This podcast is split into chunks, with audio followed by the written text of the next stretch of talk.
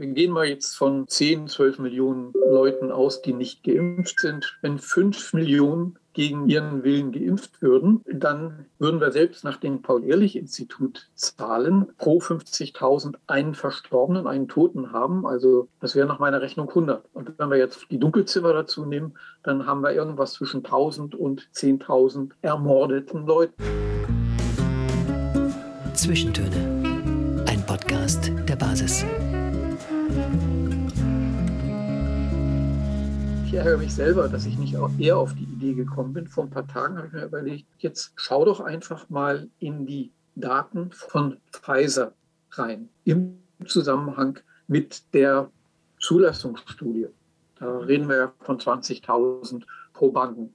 Und wir können ja sicher davon ausgehen, die Probanden äh, sind nicht weniger oder mehr empfindlich als der Durchschnitt der Bevölkerung, auf das sich jetzt die, diese Stichprobe die Meldungen beim Paul-Ehrlich-Institut betreffen. Also nochmal, Paul-Ehrlich-Institut, Meldungen 0,16 Prozent. Studie, festgestellte Nebenwirkungen 50 Prozent. 50 Prozent der Probanden hatten irgendwelche Nebenwirkungen, viele auch mehr als eine. Schwere Verläufe 0,02 Prozent. In den offiziellen Daten von Pfizer reden wir, haben wir einstellige Prozentsätze zwei bis fünf Prozent. Kommt immer darauf an, auf was und ob man die addiert. Also wenn man die alle addieren würde, würde ich mal sagen, kommt man fast in den zweistelligen Bereich. Das heißt 0,02 Prozent verglichen mit nur zwei Prozent. Da können wir doch eigentlich nur draus schließen. Wir haben einen sehr ernsthaften Hinweis auf eine Untererfassungsrate sogar von einem Ganz Faktor klar. 100. Das heißt, statt 2000 Toten haben wir möglicherweise 200.000 Tote. 200.000 ja, Tote. Aus, zu den Toten kann man jetzt aufgrund dieser Argumentation nichts sagen, weil es sind ja zumindest während der Evaluierungsphase ist da ja niemand verstorben. Das ist richtig. Mittlerweile mhm. ist es allerdings so, das hätte ich jetzt fast vergessen. Man muss dazu sagen, es wurden ja mittlerweile der größte Teil der Placebo-Gruppe auch geimpft. Ja. Und das ist ja jetzt auch schon mal eine Weile her. Und in beiden Gruppen sind das, ich bin jetzt nicht sicher, was der Stand war, ist sicher nicht mehr ganz aktuell, jeweils fünf Personen verstorben. Also auch da gibt es schon Tote, aber sagen wir mal, bis man stirbt, scheint ja noch, Gott sei Dank, äh, eine Weile zu dauern. Aber die schwer Geschädigten, das sind astronomische Zahlen. Und selbst wenn wir mal äh, die Zahl vom Paul-Ehrlich-Institut nehmen, 0,2 auf 1000 Impfungen, schwer geschädigte oder schwere Nebenwirkungen, wir haben bis jetzt 140 Millionen Impfdosen verimpft in Deutschland. Ein Prozent davon wären 1,4 Millionen. 0,01 Prozent wären 14.000, 0,02 Prozent 28, also 30.000.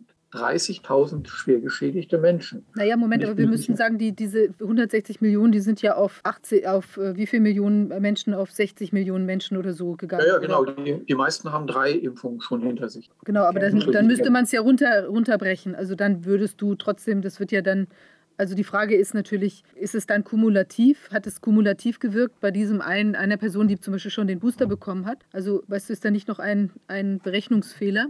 Nein, äh, weil es ist ja auch nur eine Daumenschätzung. Ja. Äh, es gibt also Fälle, viele Fälle, da ist die erste Impfung relativ harmlos und die zweite schlägt dann zu. Und sicher auch das Umgekehrte, der eine äh, mir bekannte Fall von der 15-Jährigen, die verstorben ist, die hatte ja nach der ersten Impfung überhaupt nichts und nach der zweiten Impfung äh, schwere Nebenwirkungen, die dann schließlich zum Tod geführt haben. Mhm. Äh, ne, und diese Zahl 30.000 ist mit Sicherheit auch viel zu niedrig, weil wir haben ja gerade gesehen, es gibt eine ganz deutliche Untererfassung. Das heißt, wir müssen wirklich von Hunderttausenden Schwergeschichten ausgehen. Ich habe jetzt äh, bei einer Veranstaltung der Basis hier im, im Ammerland äh, von den dortigen Leuten erfahren, dass auf dem Dorf die Impfgeschädigten anfangen, sich zu organisieren. Da köchelt also was. Und ich gehe mal davon aus, dass das überall stattfinden wird. Also da kommt sicher auf unsere Politiker und auch auf die Verantwortlichen, zuallererst natürlich das Paul-Ehrlich-Institut, einiges zu. Und äh, dass das Paul-Ehrlich-Institut keine eigenen Nachforschungen dazu anstellt, ist ja für mich auch ziemlich unverständlich. So, der letzte Punkt war, gibt es denn Alternativen? Äh, natürlich gibt es die. Es gibt ja also die vulnerablen Bevölkerung, über 70-Jährige, zu denen ich ja auch gehöre. Da gibt es ja diesen berühmten Fall aus einem Altersheim in der Schweiz. Das nannte sich das Wunder von Elk. Elk, ein Ort in der Nähe von Zürich. Dort sind weit über 100 Bewohner, wenn ich es richtig im Kopf habe, infiziert worden, noch damals mit der ursprünglichen Variante, die ja viel problematischer war. Nicht ein einziger Bewohner ist verstorben, nicht ein einziger. Und die Heimleitung sagt, ist überhaupt kein Wunder. Wir haben sehr rechtzeitig darauf geachtet, dass alle unsere Bewohner einen ordentlichen Immun äh, Vitamin D-Spiegel haben. Und es gibt ja mittlerweile mindestens eine wissenschaftliche Untersuchung, die durch ein Peer Review gegangen ist, die zeigt, wenn der Vitamin D-Spiegel zu niedrig ist, dann ist die Wahrscheinlichkeit, einen schweren, wenn nicht sogar tödlichen Verlauf zu haben, deutlich größer, als wenn der Vitamin D-Spiegel in Ordnung ist. Und in einer kleinen Ausarbeitung zu diesem Fall Wunder von Elk hieß es dann auch, ähnliche Erfahrungen gab es in Frankreich und in Spanien. Äh, wir erinnern uns auch vielleicht, dass zumindest im vergangenen Winter die Betroffenheit in den Intensivstationen, äh, wer war da in den Intensivstationen? Da waren überproportional viele Menschen, äh, die ursprünglich mal aus einem südlich gelegenen Land kommen. Und diese Menschen haben natürlich aufgrund ihrer dunkleren Hautfarbe und auch wahrscheinlich der genetischen Veranlagung eine nicht so hohe Effizienz, Sonnenlicht in Vitamin D umzuwandeln. Ne, es gibt ja auch böse Zungen, die sagen, ja, die halten sich an keine Regeln. Äh, da bin der Überzeugung, daran liegt es mit Sicherheit nicht. Und das ist ja auch eine sehr böswillige Unterstellung. Also, dass das so war, dass die besonders betroffen waren, das ist unbestritten. Ja, und dann gibt es natürlich viele Aussagen, Ivermectin, äh, eins der 300 Mittel, das in der Liste der WHO zu den besonders wichtigen Medikamenten für die Menschheit zählt, weil es besonders wenig Nebenwirkungen hat. Und es gibt euch mittlerweile 40 Studien, von denen alle bis auf zwei zeigen, äh, dass es wirkt. Und jetzt gab es kürzlich mal eine, wo die angebliche Nichtwirksamkeit bewiesen wird. Und da habe ich jetzt nur kurz mal überflogen, welche, na sagen wir mal, das war also aus meiner Sicht eine ziemlich murksig gemachte Studie, die eigentlich keine Aussagekraft hat. Dann gibt es ja auch die Erfahrung aus den USA, wenn man Hydroxychloroquin in der richtigen Dosis, ne, die offiziell zu, äh, oder ursprünglich äh, Dosis, das war ja auch mal ihr Thema, wenn man die nimmt, die bringt selbst Pferde wahrscheinlich um, in Verbindung mit Zink anwendet. Ne? Ich habe noch äh, das, was der Wladimir Selenko äh, gesagt hat. Er hätte bei den 1000 wirklich gravierend erkrankten Leute nur sechs durch Sterben verloren. Und dann gibt es ja auch Artemisia, wobei da ist mir keine Studie bekannt. Und natürlich körperliche Bewegung, Sport und alles, was Freude macht. Und ich greife nochmal Christian Schubert auf. Angst und ähnliches macht sich ja auch sehr negativ auf das Immunsystem bemerkbar. Also wenn ich nochmal zusammenfassen darf, es gibt auch für die vulnerable Bevölkerung gute Möglichkeiten, dem vorzubeugen, dass selbst eine mittlerweile ja eher harmlose Infektion kein wirkliches Problem darstellt. Eine Impfpflicht ist völlig ungeeignet und das ist ja auch allgemein anerkannt, die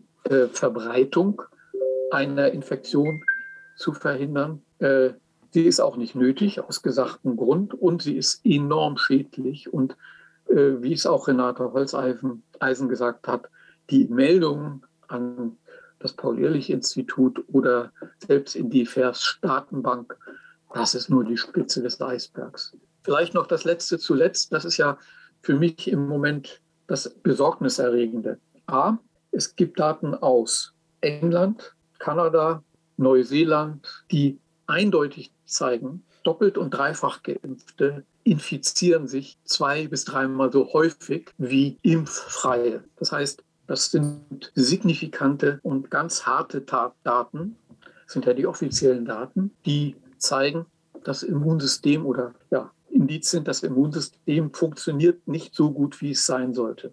Könnte ja sogar sein, dass Leute, die ursprünglich mal eine Kreuzimmunität haben, durch diese Behandlung diese Immunität verloren haben. Und was denn auch äh, ja, beunruhigt ist, dass es neueste Erkenntnisse aus der FERS-Datenbank gibt. Punkt 1. Die meisten Leute, äh, die an Versterben oder relativ starke Nebenwirkungen haben, das passiert in den ersten ein, zwei Wochen, bevorzugt in der ersten Woche. So, und dann gibt es erstmal zwei, drei Monate Ruhe. Und dann fängt es aber wieder an. Also das scheint immer mehr zu werden. Das heißt, und das ist ja auch konsistent mit dem, was Arne Burkhardt und Walter Lang gezeigt haben. Sie haben ja vorwiegend Leute äh, oder Schnitte von Leuten analysiert, die nicht im Krankenhaus, weil akut krank waren, sondern die mitten aus dem Leben gerufen wurden. Und zwar, wo die, äh, die Impfung schon länger her war. Und in 80 Prozent der Fälle wurde ein ursächlicher Zusammenhang mit der Impfung mit sehr großer Wahrscheinlichkeit festgestellt. Und das ist wahrscheinlich genau das, was man jetzt statistisch auch in der FAIRS-Datenbank sieht. Das, und ich fürchte, das wird immer schlimmer. Ich habe selber die Daten von Destatis analysiert und äh, dort wird ja leider nicht unterschieden zwischen wer ist geimpft von den Verstorbenen und wer nicht geimpft. Aber es gibt von den Jungen zu den Älteren, wo die Impfungen ja schon länger her sind, einen deutlichen Trend, der sehr beunruhigend ist. Und äh, kann man das in, in die Altersgruppen äh, aufteilen, was, was man da sieht? Also wie der... Wie ja, der ich habe es in die Altersgruppen aufgeteilt. Und? Bei den Jungen, sagen wir mal, sieht man wahrscheinlich noch nicht statistisch, noch nicht statistisch signifikant. Ab etwa Juni, Juli etwas.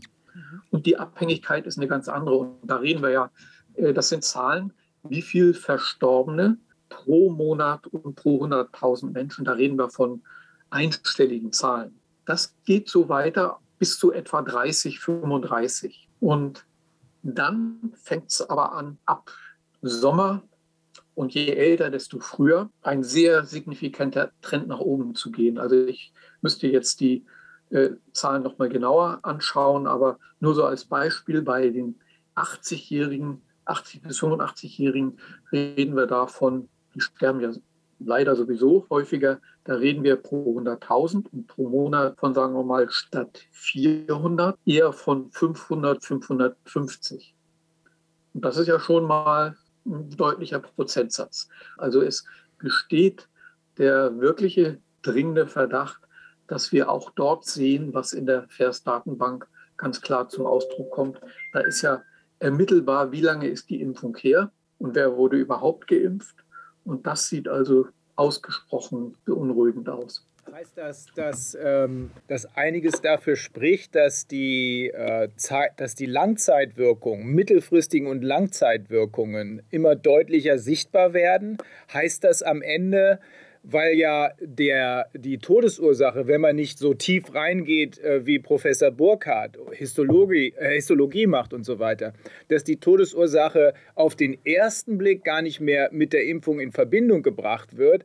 Aber wenn man dann äh, genauer hinguckt, wenn man also das macht, was Professor Burkhardt gemacht hat, dann stellt sich plötzlich raus, in 80 Prozent der Fälle besteht eine große Wahrscheinlichkeit, dass es was mit der Impfung zu tun hat. Und die letzte Frage dazu, ist das dann also richtig, dass wir es möglicherweise auch mit dem zu tun haben, was äh, andere Leute, Todd Callender hat uns das so genannt, äh, ich glaube Ulrike Kemmerer hat es auch gesagt, als äh, Vaccine-Induced Autoimmune Deficiency Syndrome äh, bezeichnet. Also der, das Immunitätssystem, ich glaube, du hast es auch vorhin angesprochen, das äh, Immunsystem wird mit jedem Schuss stärker in Mitleidenschaft gezogen, bis es eben ganz abgeschaltet ist. Ja, ganz abgeschaltet und überhaupt wie stark, ähm, das, da kann man jetzt, sag ich mal ehrlicherweise, nur noch mutmaßen, aber ja. genau das spricht sehr viel dafür.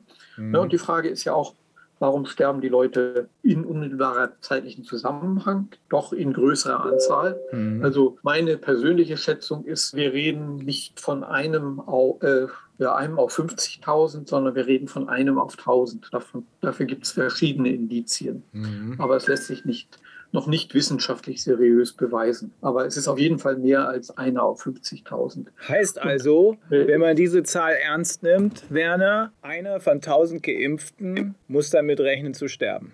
Ja, wenn ich jetzt wetten müsste, ja. dann würde ich wetten darauf, dass das in dem im Bereich 500 bis 2000 liegt. Mhm. Und aber jedes Mal, wenn ich mir einen Schuss hole, habe ich ja wieder das Risiko, dass ich dabei sein könnte. Das ist richtig. Und möglicherweise sogar sich potenzierend. Mhm. Jetzt noch mal zu der Frage, oder ja, äh, das schaut natürlich danach aus, als ob so ein Vaccine-Induced Immune Efficiency Syndrom ist, also wie AIDS. Äh, aber ja, muss man mal sehen, wie sich weiterentwickelt. Also ich fürchte, da ist was dran. Und mhm. das wird ja nicht besser werden, sondern eher schlechter. Und es gibt ja Aussagen, dass in Israel die Bestatter sozusagen gar nicht mehr nachkommen. Ja. Das ist die sind ja schon ein paar Monate weiter als wir. Äh, gut, wie dem auch sei, spekulieren wir nicht weiter. Aber um nochmal zu sagen, ja, was denn zur Abstimmung im Bundestag jetzt steht. Äh, Impfpflicht über 50. Also es spricht für mich vieles dafür, wenn ich die Möglichkeiten nutze, dass ich mich gut als älterer Mensch, zu dem ich ja selber gehöre, äh, Vitamin D-Prophylaxe, körperliche Betätigung und sich auch ansonsten nicht bange machen lassen, dann habe ich eigentlich nichts zu befürchten. Auf jeden Fall, das kann ich jetzt schon mit Sicherheit sagen, die Risiken von Übergewicht, von Alkoholmissbrauch, von wenig Bewegung, von schlechter Ernährung oder allem zusammen, die sind wesentlich größer als alles, was auch nur an Risiko aus dieser Covid-19-Impfung resultieren könnte. Also die Infektion, die ist viel weniger gefährlich, als sie gemacht wird. Die Impfung ist wahrscheinlich erheblich, ja, die ist mit Sicherheit erheblich risikoreicher, als es aus den, das ist sicher, aus Paul-Ehrlich-Institut Zahlen hervorgeht. Und es gibt also signifikante Daten, die sagen mindestens ein Faktor 10, wenn nicht sogar ein Faktor 100. Und noch ein Aspekt. Jetzt gehe ich mal davon aus, dass jetzt das neue Argument wird sein, sein müssen, äh, ja, ich will das für die über 50-Jährigen einführen, weil die belasten ja dann überwiegend die Krankenhäuser und damit unser Gesundheitssystem nicht denn doch im Herbst zusammenbricht. Dagegen sprechen ja wiederum die Zahlen von Tom Lausen, der gezeigt hat, in 2020 und 2021 gab es weniger Krankenhauseinweisungen als in den Jahren davor. Also es hat weder auf den, äh, auf den Intensivstationen noch auf den Allgemeinstationen jemals eine Überlastung bestanden. Und es gibt überhaupt keine wissenschaftliche Evidenz, dass das im nächsten Herbst anders sein könnte. Also für mich ist es äh, jeder Abgeordnete, der hier eine Ja-Stimme zu diesem der Impfpflicht über 50 abgibt, der behaupte ich, handelt wieder besseres Wissen. Die Fakten liegen auf dem Tisch und jeder hat die Verpflichtung, sich zu informieren. Und es ist ja auch nicht nur von unserem wissenschaftlichen Team an jeden Abgeordneten eine persönliche E-Mail oder Brief gegangen, sondern von vielen anderen Leuten. Also niemand wird sie sagen können, habe ich ja nicht gewusst. Du hast äh, gesagt, die, ähm, die zwei bis dreimal mehr, äh, ich glaube, es waren Infektionen bei den Geimpften. Haben die denn dann auch schwere Verläufe oder ist das einfach nur, dass sie positiv äh, getestet werden? Also sprich, kann es auch sein, dass eventuell der Test positiv auf die eigenproduzierten Spikes reagiert? Gibt es da also, Erkenntnisse? Also, ja, zumindest gibt es Daten aus England, dass die Hospitalisierung in letzter Zeit auch häufiger ist, aber nicht so krass. Das hängt sicher auch damit zusammen, dass dieser Test auf alles Mögliche reagiert und die äh, Antigen-Schnelltests, die sind ja noch viel unzuverlässiger und haben noch viel mehr Falschpositive, äh, die im Übrigen ja auch offenbar mittlerweile mitgezählt werden vom Robert-Koch-Institut. Mhm. Zumindest gab es mal so eine Aussage und ich habe da Auswertungen gemacht, die eindeutig dafür sprechen, dass es so ist. Und äh, bei den Verstorbenen, das hatte ich ja vorhin erwähnt, ist es ein, wieder eindeutig so, dass die Geimpften, egal ob zwei oder dreimal geimpft, überproportional beteiligt sind. Schweden, England, mhm. Kanada. Also, ne, und die machen ja, und selbst ganz aktuell ist zumindest bei der Hospitalisierung aus dem neuesten RKI-Wochenbericht, haben wir jetzt Gleichstand mindestens. Da war es ja immer so, dass es einen Vorteil noch für die Geimpften gab. Wobei man dazu sagen muss, die Aussagen im Robert-Koch-Institut äh, Wochenbericht basierten immer nur auf so typischerweise 30 Prozent der Gesamtheit. Und äh, was ja völlig unverständlich ist. Aber was ich ja auch schon mal moniert habe in einem Beitrag zu einer Zeitung. Also mit anderen Worten, äh, es könnte ist unvertretbar. Da, ja, es ist unvertretbar. Also eine Impfpflicht, es spricht nichts dafür und ganz gravierende Sachen dagegen. Ne, es wird nichts nützen. Es wird auf jeden Fall die Betroffenen schaden. Und hier, wenn man es jetzt mal krass ausdrücken wird, an staatlich angeordneter Mord. So Na, sehen das inzwischen immer mehr Leute. So sieht das auch die Gruppe kritische Staatsanwälte und Richter. Und ja. wir hatten ja einen Kollegen hier, der hat das auch versucht im Detail darzulegen. Ähm, wenn man diese Tatsachen, so wie du sie eben dargelegt hast, mit beachtet, und das muss man ja als Abgeordneter, wenn man eine derart, derart schlimm die Grundrechte Artikel 1 und 2 verletzende äh, Impfpflicht versucht abzustimmen. Wenn man diese Tatsachen mit berücksichtigt, dann komme ich auch zu dem Ergebnis, staatlich angeordneter Mord. Die sind alle dran. Und ich möchte noch ja. mal anmerken, es ist ja nicht nur so, dass es keine Impfpflicht geben darf. Es müsste ja dieses Produkt dieses offenbar fehlerhafte Produkt vom Markt genommen werden. Also ich meine, wenn man ja. sich jetzt vorstellt, es würde zum Beispiel weiterhin nach Gutdünken dürfte man Kontergan einsetzen, weil man eben das Risiko nehmen möchte, dass die Kinder dann mit Missbildungen auf die Welt kommen. Das kann der Staat ja nicht zulassen. Und wir haben hier genau die gleiche, also eine ähnliche Konstellation, zumindest von der Schadensträcht, von der sichtbar werdenden Schadensträchtigkeit. Und wenn man dann von den Menschen da auch noch verlangen würde, zum Beispiel jetzt im Parallelfall Kontergan zwangsweise einsetzen zu müssen, zum Beispiel während der Schwangerschaft, obwohl äh, Probleme bekannt sind. Also das, äh, das ist unglaublich und natürlich mit der Menschenwürde und mit allem Möglichen, mit den Grundrechten überhaupt gar nicht vereinbar. Ja, das ist äh, eine völlige Analogie. Ne? Und ne, wir, wir gehen mal jetzt von 10, 12 Millionen Leuten aus, die nicht geimpft sind. Sagen wir mal die Hälfte über 50. Wenn 5 Millionen gegen ihren Willen geimpft würden, dann würden wir selbst nach dem Paul-Ehrlich-Institut Zahlen ja pro 50.000 einen Verstorbenen, einen Toten haben. Also das wäre nach meiner Rechnung 100. Und wenn wir jetzt die Dunkelzimmer dazu nehmen, dann haben wir irgendwas zwischen 1000 und 10.000 ermordeten Leuten. Ja, so Wahnsinn. muss man es sehen. So klar und deutlich muss man es auch formulieren, Werner. Aber selbst 100 sind zu viel. Natürlich, selbst 10 sind, selbst 10 sind zu viel. Aber die Zahlen sind deutlich höher. Gut, äh, Werner, vielen Dank auch vor allem für in der Kürze liegt die Würze. Das mhm. war, glaube ich, für jeden gut verstehbar, was du gebracht hast. Ja, vielen Dank. Ich, na, also schauen wir mal, wie es weitergeht. Ich hoffe ja immer noch, dass am 7. April diese Abstimmung dann nicht zugunsten dieser unsäglichen Pflicht ausgeht. Zwischentöne. Ein Podcast der Basis.